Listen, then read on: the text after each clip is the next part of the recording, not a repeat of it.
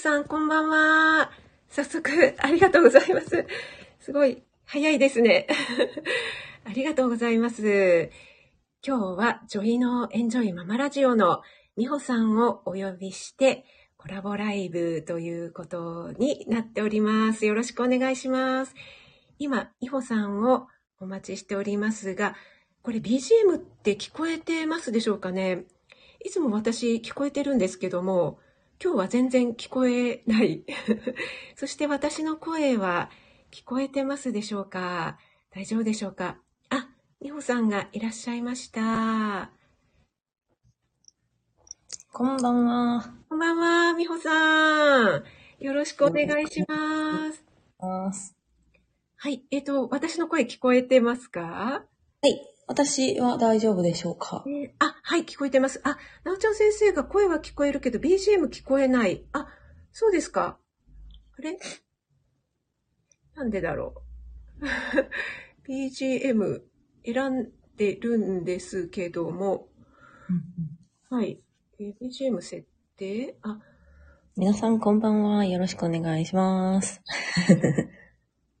このライ BGM をライブでしよう。あ、これで大丈夫かしら？聞こえたあ、聞こえ、聞こえました。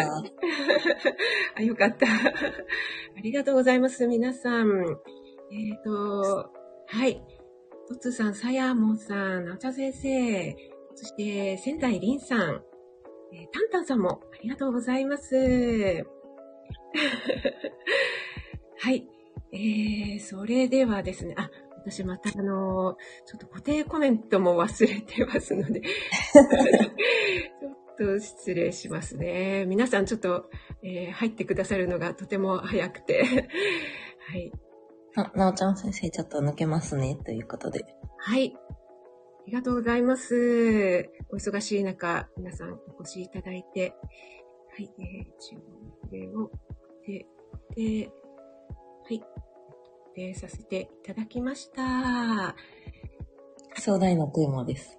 壮大なテーマです。ちょっとですね、今日はあの、このバッグのサムネは、夏っぽい仕様にしてみましたけども、いかがでしょうか？素敵です。ちょっとあの、美穂さんほどのセンスはないんですけども、いやいやいやいやいやいやいや。タンタンさんも初めてということで、ありがとうございます。今日ちょっとまたね、コメントが読めなかったりえーすることもあるかと思いますけども、えーどうぞ、聞き戦でもいいので、えー聞いていただければ嬉しいです。ということで、えーちょっとね、始まる前に、えーまあ、美穂さんのことを皆さんね、ご存知かと思うんですけども、私の方から簡単にご紹介という 感じで、えー今、ロサンゼルスの方で2人で子育てをされている、えー女医で脳外科医の美穂さんです。よろしくお願いします。お願いします。ありがとうございます。はい。で、ちょっとね、全然最初関係ない話になってしまうんですけども、うんあの、美穂さんにね、あの、DM とかでやり取りさせていただくことがあるん、ありますよね。はい。その時に、あの、私ちょっとね、びびっくりって、びっくり、これでびっくりすることなのかわからないんですけども、美穂さんが何か返事をするときに、確か、あの、何時間後にはとか、例えば明日の午前中までにはお返事しますみたいな、きっちりなんか、こう、明確に時間を区切って、こう、返信をしてくださったことがあって、あはいはいはいはい。はい。それで私、いつもそこを曖昧にする性格というか、あの、また後でとか、えー後ほどとかっていうふうに言ってしまうんですけども、そういうふうに時間を区切って言われるとすごくこう信頼感が増すなと思って、これはあの、美穂さんの職業柄なのか、それとも美穂さんの性格なのか、ちょっとその辺をお聞きしたいななんて思ったんですけど、いかがでしょうか？多分、うん。職業じゃないと思います。そうですか。なんか、医者って、はい。あの、とりあえず、じゃあ、まあ、また後で、ああ、後でやるやるっていうことの方が多い気がします。私もね、それよく聞聞くんですよね。で割と時間にルーズというのを。はい。私も結構ルーズですね。そうですか？私もすごい その返信もそう思いましたし、あとはあの、私このコラボライブを昨日ね、ノートに、えー、ちょっとこういうのやりますよということで、えー、はい、ありがとうございます。させていただいたんですけども、私あれはなんとなくこんなこと話せたらいいなみたいなことを書いたんですけども、それに対して全部あの、きっちり。超長文の DM を送りつけました。長文の DM で、うわーと思って。美穂さん、真面目やーと思ったんですけども、それもやっぱりじゃあ、性格っていうことでしょうかね。そうですね。はい、でも今回のテーマは、めっちゃ壮大なんで、はい、多分、はい、こう熱が入ってめっちゃ長文になりました。えっと、ちょっとコメントの方で、あ、エイタさん、おめでとうございます。ありがとうございます。お越しいただいてありがとうございます。それから子供ラジオさんもありがとうございます。磯さんもありがとうございます。そう、このね、えー、テーマはもう本当に壮大すぎて、多分、あの、このライブでは語り尽くせないと思うし、まあ、結論も出ないことだとは思うんですけども、まあ、話すっていうことが大事なのかななんて思って、はい、はい、このテーマにしてみたんですね。はい。はい。でしょう。で、えっ、ー、と、なんでこの話を美穂さんとしたいと思ったかっていうことをちょっとお話しさせていただいてよろしいですか？はい。で、えこれがですね、あの、まずちょっといろいろあるんですけども、えっ、と、確か新聞の記事かなんかだったと思うんですけども、女性の研究者、まあ、理系、いわゆる美穂さんみたいな理系女とか、理系系の方が、このコロナ禍で、やっぱり学校とか保育園がこう、長期の休みとかに入ってしまって、でもどうしてもこう、仕事がまあ、ままならないっていう時に、はい。結局誰が子供の面倒を見るかっていうとほとんどの場合が女性っていうことになってしまってでそれによってその優秀な人材が損失してしまってるっていうような記事を見てちょっとああって思ったの。ちょっと美穂さんとなんか私の中ではオーバーラップしてしまって。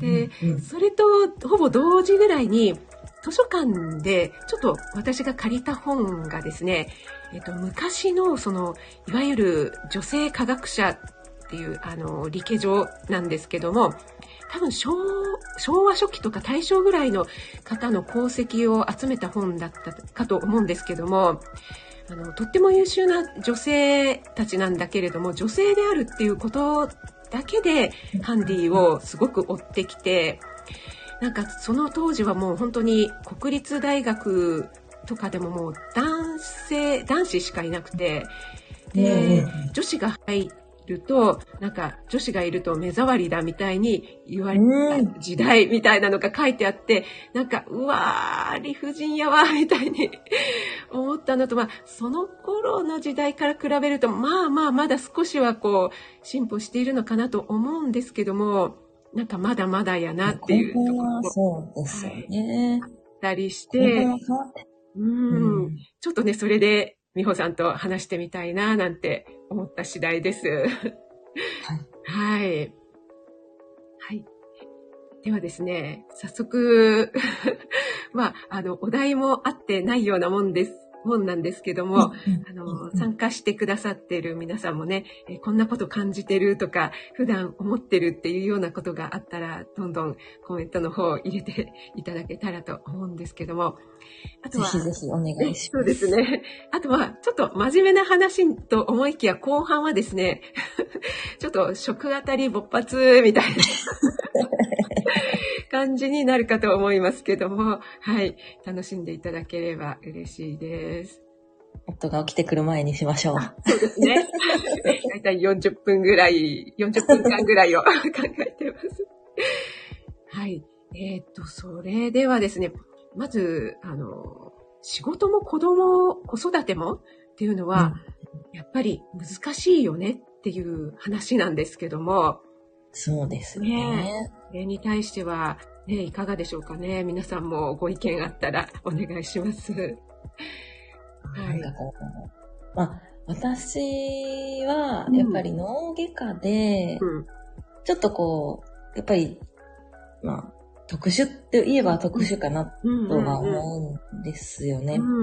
で、まあ、やっぱり朝の7時だから、夜の8時、9時っていうのが、まあ、まずは通常モード。それが通常なんですね。そうなんですね。思いっきりなんか、老基法違反みたいな感じですけどね。そうですね。基法が適用されたらア,、アウトですよね。アウトですね。まあね、一人目が子供がいて、うん、4時5時で働いていても、うん、時短じゃなくても、まあ、早退してるし遅刻してるっていう感じだったんですね。なるほど。9時5時でも早退だし遅刻だという目で見られるっていうことですね。そうですね。うん。それって、もう、健全じゃないですよね。健全じゃないですよね。もう、そもそもその、9時5時でさえ、子供が小さい時ってかなりきついですよね。きついです。うん。だからもうその時点でもう無理ゲーっていう。もう無理ゲーです。ですよね。だからそこを求めようとしちゃうと、やっぱりまあ、仕事か、子供か、みたいな、子供を産むかどうかみたいのをなんか選択せざるを得なくなっちゃって、じゃあ、両方っていうのはダメなの？っていうところから、まあ、出産、妊娠出産が遅れたりして、で、まあ、結局少子化につながっちゃってんじゃないのみたいに思うんですけども。うんうんねえ。ねえ、本当に。で、まあ、同世代の、こう、男性医師はやっぱり、ちょっとこう、昔の人たち昔の人たちって言っていいか分かんないですけど、よりは、やっぱり、こう、手伝うと言いますか、まあ、手伝うっていう言い方は私あんまり好きじゃないんですけど、ああ、そうですよね。うん。子育てを、やっぱりしてる人が多かったので、なので、多少理解は多かっったですね。うこういう時、うん、あ、それは無理だよねっていうのが、分かってもらえるというか、うんうん、それより上の世代になると、うん、なんかこう、理解ができないんですよ。悪気なく理解ができない。そうなんですよね。うんうん、そこはやっぱりその、なんだろう、男性のが悪いとか女性がとかいうことではなくて、もうずっと、なんていうんですか、そういう風習というか、そういうね、はい、もう親の世代がそうで、それを見てきて育ったっていう、この代々の、なんかそういうもんだっていうバイアスっていうのが。そうなんですよね。そういうもんだ感がすごいんですよね。そういうもんだ感がすごいです。哲也さん、ありがとうございます。こんばんは。なんかね、妊娠してる時に、うん、もう50代、60代ぐらいの上の先生に、うん、あの、お酒を勧められたことがあって。マジですか？医師、医師がですか？そう。で、あれってなって、出てるよなっていうか出てるよなお腹とか思いながら、おーい。してるんでって言ったら、え、あかんのみたいな。あの、お子さんいらっしゃいますよね？みたいな。それはちょっとね。そうなんですよ。だからまあ、本当に関わってないんやなって。ああ。その時だからそれでいいもんだと思い込んできちゃったっていう部分も大きいとは思うんですけども、うんうん、まあ、にしてもっていうところは ありますよね。そこは、なんかね、意思としても、うん、とは思ったんですが、まあ、うん、でも本当に、その時も、あ、ダメなんですよっていう話をしたら、おお、そうかそうかっていう感じなんですよ。知らんねや、みたいなね。多分、すごいそれが、すごい具体的なエピソードで、全体的にそういうことが言えると思うんですよね。本当に知らなくて。あ、知らなくてね。そうなんです。帰って、子供のことをもう、もう寝るまで、何にもこう、脇目も振らずにやって、はぁはぁ言いながら寝かせつけるみたいなことを知らないんですよね。知らない、知らないですよね。だからこそ、うん、え、なんで帰らなあかんのっていう、うんうんうんうん、そういう感覚なんだと思うんですよ。まあこれって多分めちゃくちゃ遅れてると思うんですよ。他の、その、こう、大企業とか、普通の会社員の方からしたらね。いやー、でもね、意外とあるあるなんじゃないかなと思うんですよね。ですか？井上さん、ありがとうございます。あの、あの、で、どうぞ。ありがとうございます。聞かせていただきました、私も。そう、だから、ね、あの、美穂さんとかは、こう、医師っていうね、あの、ちゃんと、なんて言うんですか、ちゃん、有資格者っていうことで、まあ、医師だったらもう、ね、ちょっとブランクがあっても、もう普通の一般企業と違って、えー、すぐに復帰できるでしょっていうような目で見られる感結構ないですか？そうですね。うんでも確かに事実、復帰はできるんですよね。復帰はできるはできるかもしれないですよね。そういう意味で、例えば女性でも有資格っていうか、まあ私で言えば管理栄養士だったり、看護師とかそういう資格を取るっていう女性が多いっていうのは、まあそういうところなのかなって思ったりもするんですけども、母がそういう考えで、やっぱり、とりあえず資格を持っといたら、うんうん、いざという時なんとかなるよっていう考え方で、うんうん。まあ、知らぬ間にそういう資格のある職業に行くように誘導されてたのか、やっぱり私妹も理学療法士なんで、そういう感じなのかなっていう感じで思ってます。うんただ、それと、その、復帰した時のその仕事の仕方とか、子育てとの両立っていうのはまた、ちょっと別の問題になりますよね。そうですね。うん。できる、イコールバリバリ働けるでは決してないので。そうなんですよね。そう。私ね、その、美穂さんのこのすごいめっちゃ長い DM 送ってくださったのに対する、なんか、ああ、すごい納得だなって思ったのが、その、働き手の損失につながっているのになかなか改善されない理由は何だろうっていうことで、その、美穂さんのお考えとして、やっぱり、なんだろう、この子持ちの人がいるっていうと、やっぱり子供が急に熱出したとか、急に帰らなくちゃいけないとか、いろいろいろいろありますよね。そういうのの、なんか、フォローに他の人が回らなくちゃいけなくて、で他の人がなんか仕事が増える一方みたいになって、だからお餅は使えないな、みたいな。で、この子持ちの人はなんか、もしすいません、すいません、みたいな感じになって、企業側としても、なんかあんまりちっちゃい子供がいる人はなんかめんどくさいから雇いたくないなみたいな、そもそものそこのデフォルトがそうなってる以上、あまり変わらないよねっていうところが、なるほどなって思ったんですよね。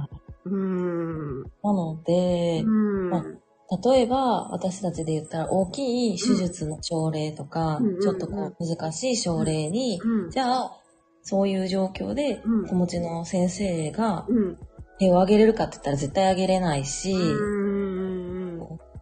まあ、挙げたいって思うかどうかはまた別の話ですけど、うんうん。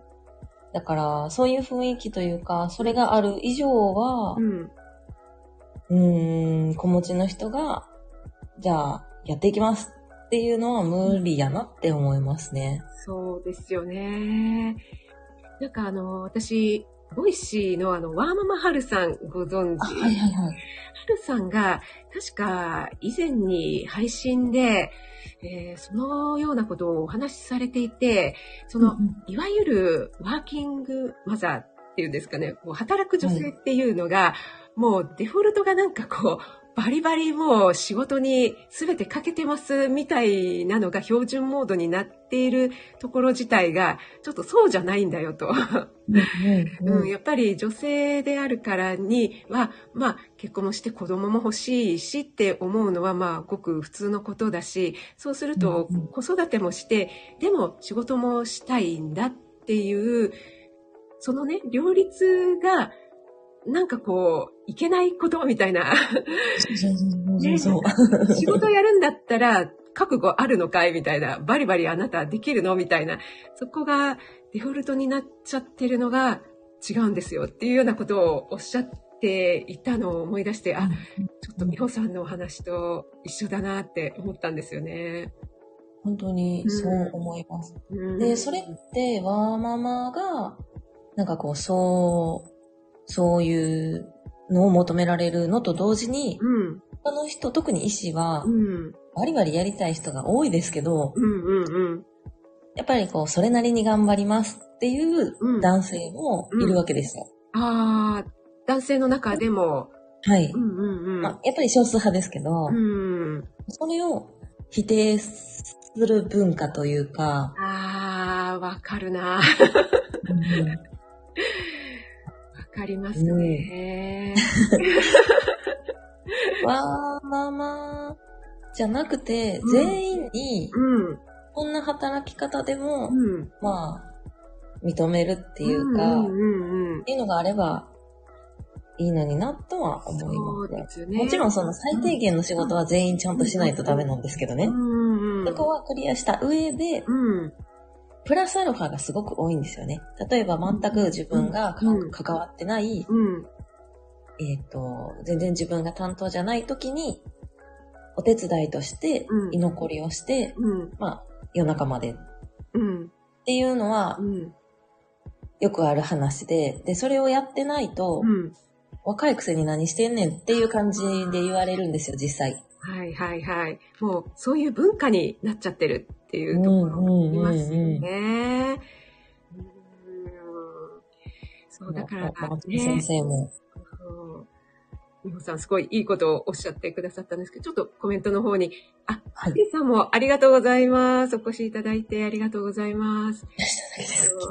なおちゃん先生もそれがおかしいということと、えー、妊娠と出産中に、そう、これね、本当美穂さんも書いてくださったんですよね、この長々の DM のな中にね。もう本当おっしゃる通りなんですね。で、これは、まあ何も女性だけの問題じゃなくて、えー、今美穂さんがおっしゃってくださったように、男性の中でも、その、なんだろう、仕事に全集中っていうか、全勢力かけてないと、お前仕事やる気ないだろみたいに見られる文化っていうのもおかしいよねって思いますよね。うん。やっぱりね、人生、まあ仕事も大事だけど、それ以外のことも大事にしたいし、それは人それぞれであっていいと思うんですよね。うん。うん。うん。はい。で、そのワーママとか、うん、女医会というんでしょうか。うんうんうん、話しているときに、まあジョ、ジョイさんだけじゃなくて、うん、そのいろんな働き方があってもいいよねっていう中に、だんだん、その、まあ、えっ、ー、と、ワーキングマザーとして働くっていうことを、認めてほしいっていうのに傾きすぎて、バリバリ働く人を否定するっていうようなことでもないっていうのは、気をつけないとなってよく思います。そうですね。本当におっしゃる通りで、もうそういう方がいてももちろんいいし、かといって、うん、あの、私は女性でもこれだけバリバリ働いてるんだから、あなた子供がいるからって、あの、先帰りますとかそういうのはなしよみたいのもちょっと違うなと思うし、それは男性でも同じことですよね。そう思います。うん結構男性の方が最近この育休とか取る男性も増えてきたけど、まあ帰りづらいとかそういうところあるかもしれないですよね。育休を取りづらいって、うん、謎ですよね。そうですよね。もう、それがこの、結局自分たちの首絞めちゃってるじゃんっていう感じしますよね。うん。そう。育休を男性がどれくらい取っているかっていう、うん、パーセンテージといいますか、数字上の、ちゃんとこう、福祉をしているかっていうのが出るっていうのがあって、うんはい、で、まあそれはこう、しないといけないということで、うん、ちょうど男性医師で子供が生まれた子がいたので、はい。えー、育休を取れと、うん。言われて、その先生は育休を取ったと。はい。そうすると、他の先生から、やんややんや言われたと。取れと言われたのに取ったら言われるって。うん。憤慨してましたね、その子は。ですよね。ね、なおちゃん先生も男性も育児もっとしたい人もいるってね、おっしゃってますけども、イッタさんは今年の4月から、えー、育休の制度が少し変わりましたよねっていうことで、やっとでもまだまだっていうことですよね。うん、育休の制度が少し変わったんですね。変わったんですね。私もちょっとそれは知りませんでした。そう、育休の制度っていうのも、また私の話にちょっと戻っちゃうんですけど、はい。こう、育休って何やっていうところから始まったんですよね、私。うんうんうん。で、えっ、ー、と、産休と育休と、うん、その組織の中で、そういう制度を使ったことがある人がいなかったので、私。うんうんうん、で、何やっていう話で、どれくらい休むのかとか、うん、どういう、どういう制度があるのかとかを全部調べてまとめてきてくれと言われまして。はい。私？と思いながら。それは任務なんですか？むみたいです。で、まあ自分で調べないと、こういうのがあって、こんだけ、と、あの、休みますとか、うん、こんな書類がいるみたいですとかっていうのを、全く誰もわからなかったので、自分で調べるしかなくて、うんうんうん、なんか、あまり行ったことのない人事課とか、はい、なんかこう、こんな顔を回って、はい、いろんな資料をいただいて、すごい。で、それを、あの、上の先生方にプレゼンするっていう、そういう作業がありましたね。はい、そうなんですね。それで、その結果はどんな感じだったんですか？あ、まあ、制度がね、もう制度なんで、うん、あ、そうなんや、で終わりですけど。じゃあ、その通りにやっていこうかっていう感じですね。ああ、それは何年ぐらい前のお話なんですかね？えっ、ー、と、息子が、えっ、ー、と、生まれる前なので、4年前ぐらい？ああ、そうなん4年、4年よりちょっと前ですね。5年ぐらい前ですかね。うーん。イータさんは制度があっても、それは当然の権利なのに、それが使いづらい、えー、風習に違和感があるっていう、もう、これはもう本当に おっしゃる通りです。なんか、名ばかりっていうのが多いっていうのはもう本当に感じているところですよね。うん、うん今、ロサンゼルスに住んでるじゃないですか。はい。権利って、やっぱすごいんですよ、こっちは。あやっぱりアメリカはその辺のところ、なんかはっきりしてそうですよね。はい。うん、権利を使う、使わないは自由だけど、うん、使うことに、もう文句を言うっていうのは、うん、もうタブーなんですよね。ああ、なるほど。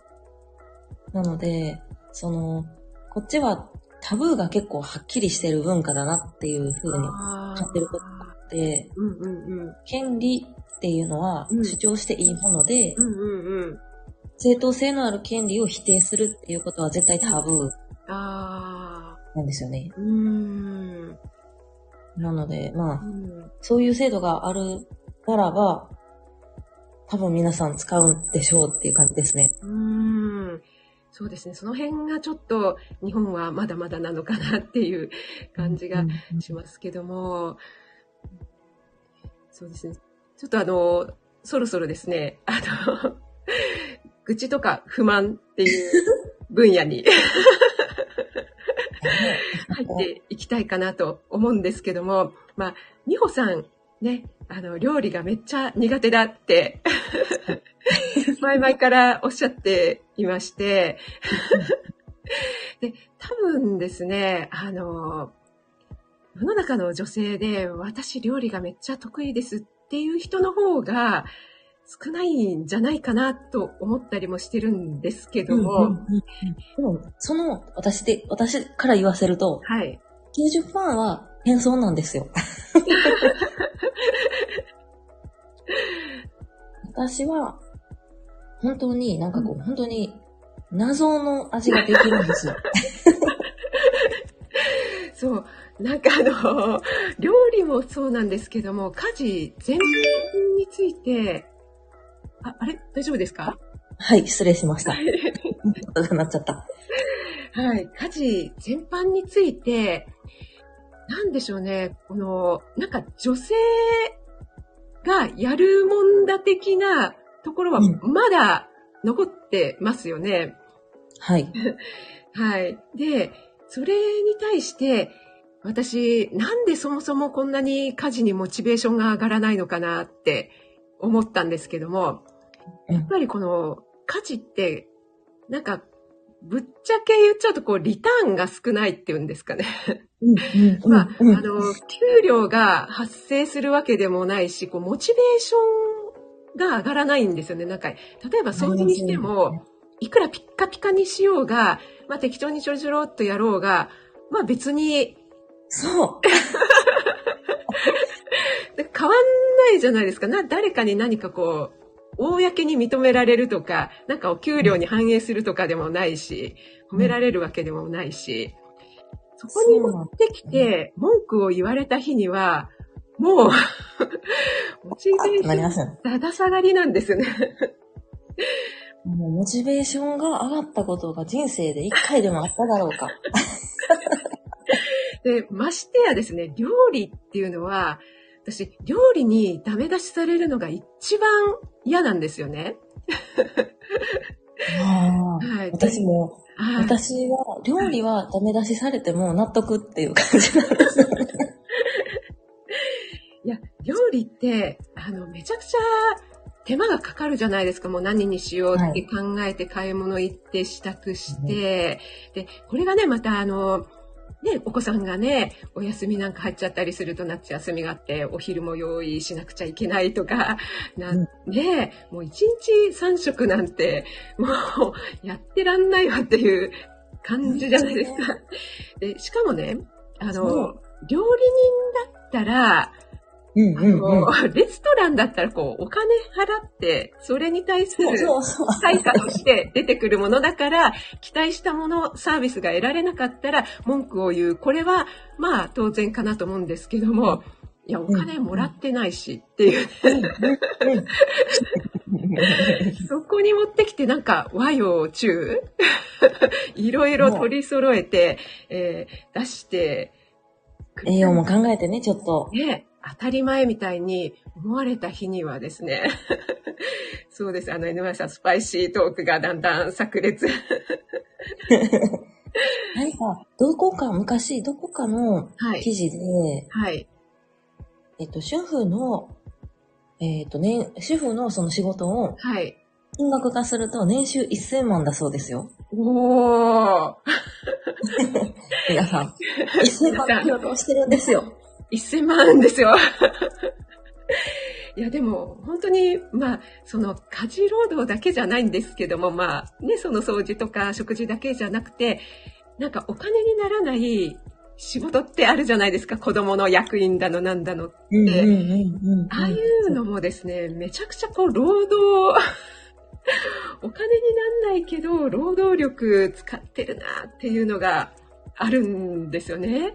でも、それに対するなんか、ペイが低すぎるというか、なんか、あ、別に、ね、あの、それ、女が行くんでしょみたいな、主婦で、まあ、暇だだから言っといてよ、みたいな当然のごとくのように押し付けられるっていうのが、なんか、美穂さんがなんか牛乳ないよっていう。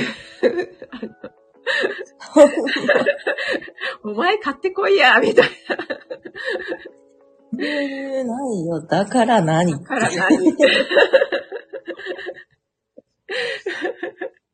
江上さんももっと言ったり言ったり、ありがとうございます。はい。あの、多分ですね、男性って、ちょっと女性に比べて、言語化というか、もう言葉が、言葉足らずというか、でしょうね。そう、きっとそういうところは思ってはないんですよね。ないん思ってないんだけど、うん。いや、そんなつもりじゃないよって言うんですけど、うん。え、でもさ、っていう。それがずるってことは、そういうことなんじゃないのって。そうなんですよね。ちょっとね、うん、ここであの、スパイシートークをちょっと言いいでしょうか？ぜひ。あのですね、例えばですね、その、ものすごくしょっぱくて食べられないよっていうものを出したとか、もう味もそっけもないよっていうものを出したわけじゃないんですよ。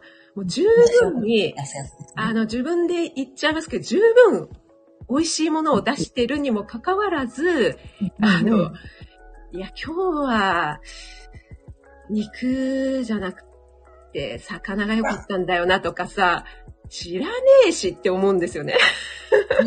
うん、言われたら私、速攻片付けてさようならってなります。そうですかってなります。そんなね、気分とか知らねえし、なんですよ。そしたら最初から言わないとね。そうなんですよ。で、あとですね、例えばこう、なんか、鶏肉のピカタとか、ちょっとこう、手間がかかったものをね、まあ手間っていうか、まあそこそんな手間かかってないんですけど、まあでもね、十分こう、鶏の胸肉をふっくら仕上げるみたいな感じで、美味しくできてるんですよね。うん。だったら、それに対して褒めればいいじゃないですか。ねうん。なんですけど、まあ、例えば、まあ、違う言い方するなら、あ、これ美味しいね。でも、これもしかしたらさ、鮭とか魚でやっても美味しいと思わないみたいに言ってれば、ああ、そうだね。って言って、あ、今度魚も食べてみたいなって言われれば、あ、じゃあ今度魚でやってみるよってなるんですけども、ここでですね、なぜか、いや魚がいいなって言われるとですね、魚もいいなと、魚がいいなの、この、がともの違いってすごくない？あ、それはね、うん、全然違いますよ。違いますじゃあ、あ、何？じゃあ、これ、肉はダメってこと？みたいな。なんか肉を否定された気分になるじゃないですか。でも私、そんなん言われたらそこ片付けます。ちょっとね。じゃあ片付けるわ。はい。これはね、もうね、自分でしてくれよっていうふうにね、言いたくなるわけですよ。なんか皆さん泣き笑いになっております。そんな旦那さんってあんまりこう褒める系じゃないってはい。おっしゃってたような気がするんですけど。はい、褒める系じゃないですね。アッパー系の、ね、鳥さんに謝って。本当ですね。出直してこい。旦那さんは作る方でしたっけ？あ、作るは作るんですけども、まあ気が向いた時ですね。本当に気が向いた時に、自分の好きなものを好きなように作って、もう、作る時のアピールがめちゃくちゃすごいんですよ。もう、どううまい、うまい、うまくね？うまくね？みたいな。あの、なんか内心、このレベル私毎日作ってますけど、みたいな感じですけど、でもそれを言うと、あの絶対向こうは気分を害するんで、ああ、まあ、美味しいね、うんうんって言ってるんですけど。優しい。ねえ。だからね。なおちゃん先生、そうですよね。私の今息子も、すごい？すごい？面白い？面白い？ってめっちゃ聞いて本そうですよね、もう。言ってほしいオーラがね。だから、ね、すごいね、すごいね、うん、すごいすごいって。その辺がやっぱり、なんでしょうね、その、さっきの魚がいいなと、魚もいいなの、その助詞の使い方とかっていうのが、やっぱり、なんでしょうね、そういう、わかんないんですかね。男性をそういうふうに言ったら、あら、ごめんなさい。大丈夫ですか？相手傷つけちゃうなとかっていうところまで、こう、思いがいかないでしょうかね。うん。でも自分言われたら絶対ブーブー言うと思うんですよね。ですよね。ですよね。私ね、そう思うんですよ。私がそこで、あ、これ、まあ、美味しいけどさ、魚の方がいいよね、とかって言おうもんなら。あ、あかりありがとうございます。ヒートアップ。そうなんですよ。ね、そういうのは、美穂さんのお宅ではありませんか？えっとね、うちの夫は、そんなことを言ったら私が一生作らないであろうことを知ってるので、はい。知らないですね。あでも私もですね、もう、あの、息子はもうものすごくその辺は心得てるんで、うんうんうんうん、素晴らしい。ああ、もううまいなーとかって、もう、もう、褒めることしかしないんですよ。で私教育の賜物ですね。私がちょっと、ちょっと薄かったかなとかって、まあ自分でわかるじゃないですか、ダメなところとかって。そうすると、いや、いや、いいんじゃない？とかって、そんなことないよ、みたいな、ね。そんなことないよってこう言ってくれるんですけども。うんうんうん、もうね、あの、夫には二度と作るもんかと思って。はい。生き方は二度と作りません。食べられるものが減ったことは気づいてないですね。あ、カレンさん、ありがとうございます。あそろそろもうすっかり40分になってしまいましたね。最後ちょっとあの、食あたりでヒートアップしてしまいましたが。まだまだ食当たっていきましょう。これはですね、もう本当にね、まだまだあるんですよ。うん、うん。はい。そんなこんなでですね、あの、美穂さん、えー、後でこう、言いたり、今日言い足りなかったことなどございますでしょうか？一つお聞きしてもいいですか？はい、はい。えっと、息子さんが小さい時に、はい。えっと、職味さんが働いてらっしゃった時に、はい。例えば、その熱が出たっていう時に、はい。どっちが迎えに行くっていう会話はしました、ああ、私、あの、息子が小さい時は働いてなかったので、なるほど、なるほど、なるほど。当然、私がやるものっていう、はい。目で見られて、なるほど。もう、ね、もう暗黙のというか。暗黙のですね。その辺は、カレンさんとか、ね、お聞きした方がいいかもしれない。カレンさんとか、ね、もうずっと、その、ね、ワーキングマザーとして出産、育児を経てっていうところで、あ、春夏さんもありがとうございます。えー、ちょうどね、あの、カレンさんと春夏さんのコラボを聞かせていただいて、えー、そんな話題にもですね、えー、家事をいくら頑張ってもモチベーションが上がらない、給料が出ないっていうようなお話もしておりました。また聞かせていただきます。でも、本当美穂さんも DM に書いてくださいましたけども、うんうん、もうなんか、当然、女性、ママが迎えに行くものみたいな、美穂さんがいろいろやりくりやりくりして、周りの方にすいませんすいません言いながらやってるところを、まあ、ご主人は、いや、俺できひんし、みたいな 感じのところがあるっておっしゃってましたもんね。最初からね、できへんねんって、ごめんって言われていれば、はい。あ、わかったわかったってなるんですけど、まだ。はい。はいいけるってこの日ってなってた日も、はい。いや、ちょっと、みたいな。ああ、後出しですね。そうなんですよ。ふりすなっていうね。それは、ね、やるふりすなって。そこまたね、イラポイントですよね。そうなんですよ。そこが一番イライラしてましたね、ワーママの時。でも私、保育園でずっと栄養士をしていましたけども、そのやっぱりね、保育園だと急な熱とかでお迎えが必要な時って、まあちょくちょくあるんですよね。感染症なんかがね、広がっちゃったりして。で、電話をして、で、えー、迎えに来ていただくんですけども、まあほぼ100%ママです。ママか、おばあちゃんとか、パパが来たことは、私、保育園の栄養士やってて一度もないですね。あ、一度も一度もなかったです。たまたまかもしれないですけども、一度もなかったですね。なるほどね。そうこですよね。ですよね。っていうところでね。どっちかって有給の、有給の限度あんねんっていうね。そうなんですよね。うーん。そう、しかもね、なんか、うん。そう、さ、先ほども言ったように、はい、最初から無理なんやったら、はい。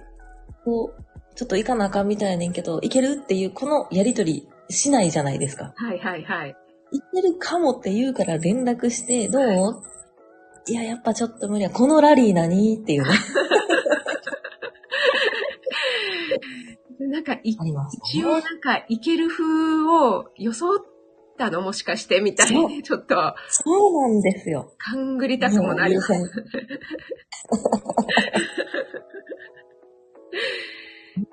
毎回そこが、ね、イライラしてましたね。人は女に生まれるのではない、女になるのだっていう、夏田先生のこれ、名言ですか？これ誰でしたっけ？ココシャネル違うかななんか読んだことがある気がする。ああ。あ、ほぼある。ああ。そう、夏田先生はね、非常に、あの、本とかも、美穂さんもね、たくさん本読んでいらっしゃいますし、やっぱり、はい、知識人なんですよね。ということでですね、あの、美穂さんの大事な朝活のお時間をいただきまして、今日は、あの、美穂さんと3回目のコラボをさせていただいて、もう本当に。楽しかったです。ちょっとね、この問題はね、なかなかこう、結論が出る問題ではないんですけども、またね、あの、ちょくちょく話していくことに意義があるのかな、なんて思っていますので、はい、また機会があればぜひぜひよろしくお願いします。ちょっと開始しましょう。はい。また、食あたりとですね、あの、おこりんトーク。はい。もうね、またしていきましょうね。はい。ぜひお願いします。はい。あ、よしさん、ありがとうございます。ちょうどね、終わるところだったんですけども、お忙しい中、お越しいただいてありがとうございました。ありがとうございました。えー、48名の方が、あの、えー、出たり、入ったりもありますけども、えー、今残ってくださってる方も本当にありがとうございます。えっ、ー、と、イータさん、NY さん、春夏さん、なおちゃん先生、よしさん、あかりん、さやもさん、ありがとうございます。えのまさんもありがとうございます。えカレンさんもありがとうございます。それでは、みほさん、また、機会ありましたら、ぜひぜひよろしくお願いします。お願いします。はい。それでは、失礼いたします。バイバーイ。ありがとうございました。